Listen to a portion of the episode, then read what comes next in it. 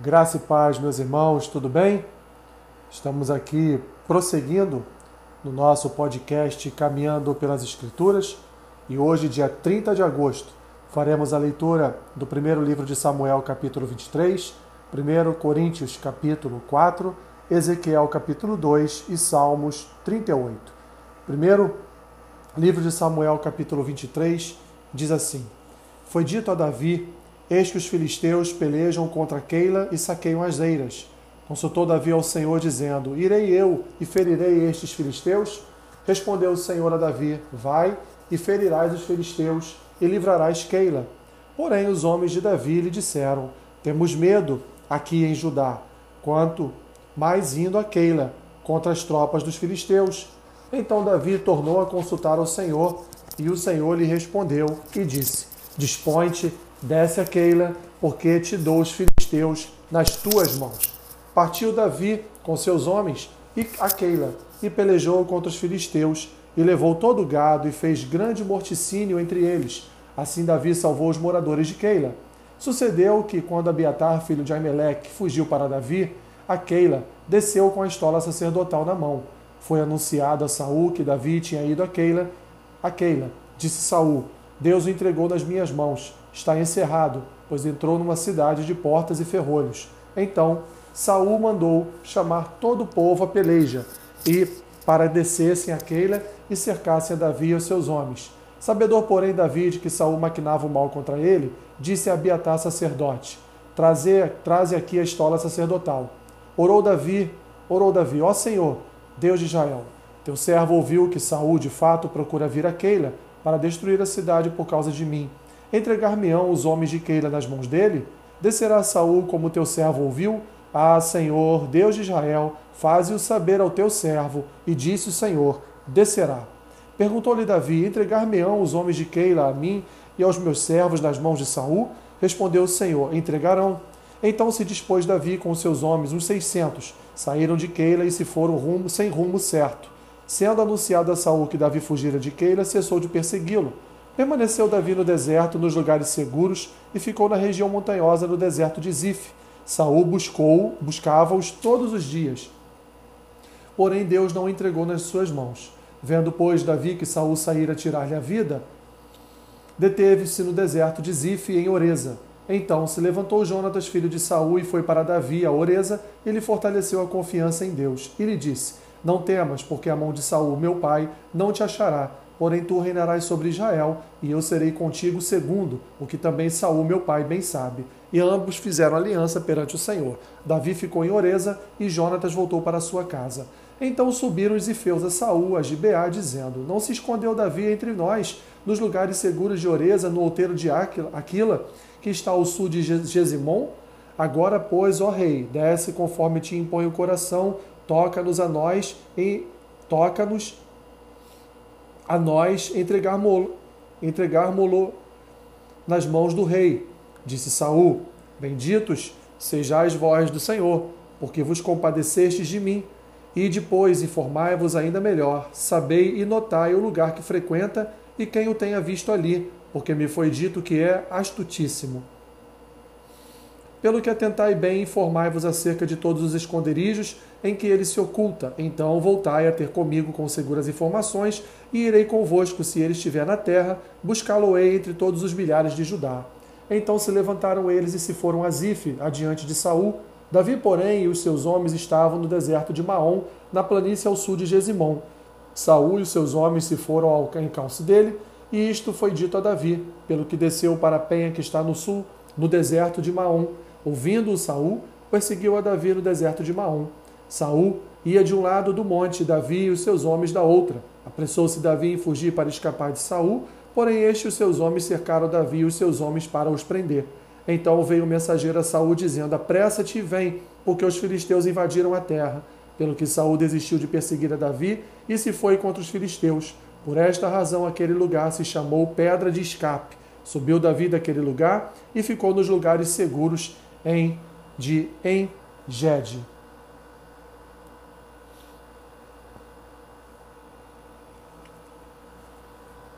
Primeira Coríntios capítulo 4.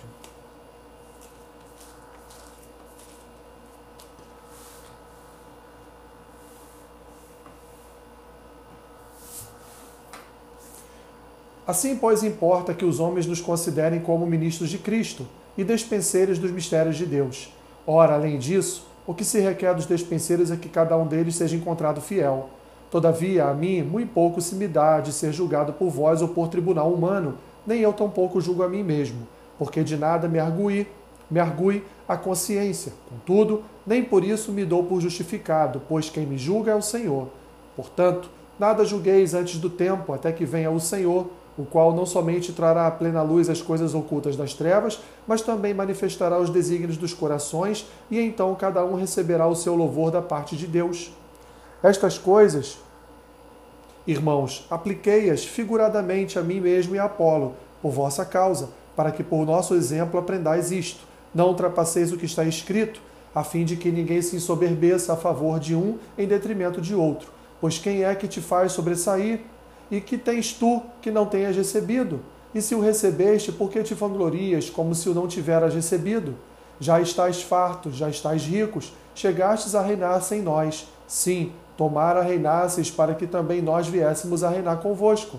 Porque a mim me parece que do Deus nos pôs a nós, os apóstolos, em último lugar, como se fôssemos condenados à morte, porque nos tornamos espetáculo ao mundo, tanto a anjos como a homens. Nós somos loucos por causa de Cristo, e vós sábios em Cristo, nós fracos e vós fortes, vós nobres e nós desprezíveis. Até a presente hora sofremos fome, sede e nudez, e somos esbofeteados e não temos morada certa. E nos afadigamos trabalhando com as nossas próprias mãos. Quando somos injuriados, bendizemos. Quando perseguidos, suportamos. Quando caluniados, procuramos conciliação. Até agora temos chegado a ser considerados lixo do mundo e escória de todos. Não vos escreva estas coisas para vos envergonhar, pelo contrário, para vos admoestar como a filhos, a filhos meus amados porque ainda que tivesses milhares de preceptores em Cristo, não teríeis, contudo, muitos pais, pois eu, pelo Evangelho, vos gerei em Cristo Jesus. Admoesta-vos, portanto, a que sejais meus imitadores. Por esta causa vos mandei Timóteo, que é meu filho amado e fiel no Senhor, o qual vos lembrará os meus caminhos em Cristo Jesus, como por toda parte ensina em cada igreja. Alguns se ensoberbeceram, como se eu não tivesse de ir ter convosco mas em breve irei visitar-vos se o Senhor quiser, e então conhecerei não a palavra, mas o poder dos ensoberbecidos, porque o reino de Deus consiste não em palavra, mas em poder. Que preferis? Irei a vós outros com vara ou com amor e espírito de mansidão?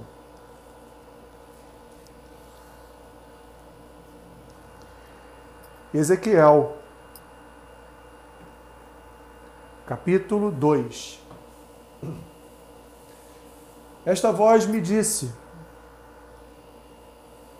Filho do homem, põe-te em pé e falarei contigo. Então entrou em mim o Espírito quando falava comigo e me pôs em pé e ouviu o que me falava. Ele me disse: Filho do homem, eu te envio os filhos de Israel, as nações rebeldes que se insurgiram contra mim. Eles e seus pais prevaricaram contra mim até precisamente ao dia de hoje. Os filhos são de duro semblante e obstinados de coração eu te envio a eles e lhes dirás: Assim diz o Senhor Deus. Eles, quer ouçam, quer deixem de ouvir, porque são casa rebelde, hão de saber que esteve no meio deles um profeta. Tu, ó filho do homem, não os temas, não nem temas as suas palavras, ainda que haja sarças e espinhos para contigo, e tu habites com escorpiões. Não temas as suas palavras, nem te assustes com o rosto deles, porque são casa rebelde. Mas tu lhes dirás, lhes dirás as minhas palavras, quer ouçam, quer deixem de ouvir, pois são rebeldes. Tu, ó filho do homem, ouve o que eu te digo, não te insurjas como a casa rebelde, abre a boca e come o que eu te dou.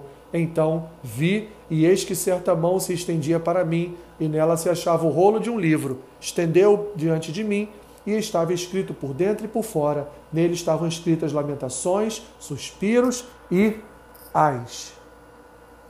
Salmo 38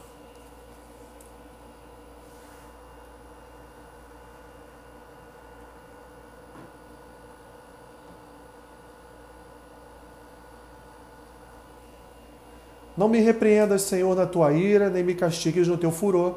Cravam-se em mim as tuas setas e a tua mão recai sobre mim.